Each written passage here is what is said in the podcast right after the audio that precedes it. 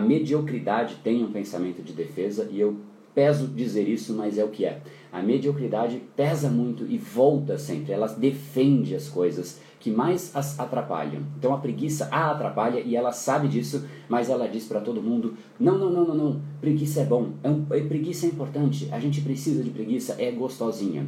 Então você escolhe se você quer uma preguiça gostosinha ou uma vida deliciosa, uma vida de conquista, uma vida em que os prazeres que você sente é o prazer de ter feito, de olhar para trás e ter ticado tudo que você tinha para fazer no seu dia, deitar com a cabeça no travesseiro e falar, cara, que sensação de dia fenomenal que eu tive. Isso uma pessoa que tem preguiça não sente. Por quê? Porque ela está ocupada demais sentindo outro prazer, o prazer da preguiça. Então, saiba disso, o cérebro busca prazer e quando ele acessa um prazer, esse prazer satisfaz o seu cérebro. Então, se ele acessa a preguiça e a preguiça satisfaz o seu cérebro, porque você está contando essa história para o seu cérebro de que a preguiça é gostosinha, de que a preguiça tá tudo bem, e que é assim que nós devemos ter preguiça, que essa história de produzir, de fazer, de conquistar, de explorar, de viver a vida é demais, então seu cérebro vai sim se satisfazer com o prazer da preguiça, porque ela sim gera prazer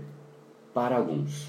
Para mim, ela não gera. E essa é uma escolha que eu tive. Então, se você quer abraçar o mundo das pessoas que dizem a preguiça ela é gostosinha, Fica lá nesse mundo, mas eu te garanto que esse pensamento vai te manter nesse mundo para todo o sempre. E ele cresce, é um mundo que cresce, assim como a barriga de uma pessoa que vive nesse mundo, assim como os problemas de uma pessoa que vive nesse mundo. Então esse é um mundo que cresce. O outro mundo também cresce, o mundo das pessoas que conquistam, que fazem, que implementam, que vivem, que exploram o mundo. Olha só o mundo que a gente tem e não é para sempre. Então, manda para as pessoas que você preza, manda para as pessoas que você acha que tem mentalidade de crescer, de fazer, de conquistar, de explorar.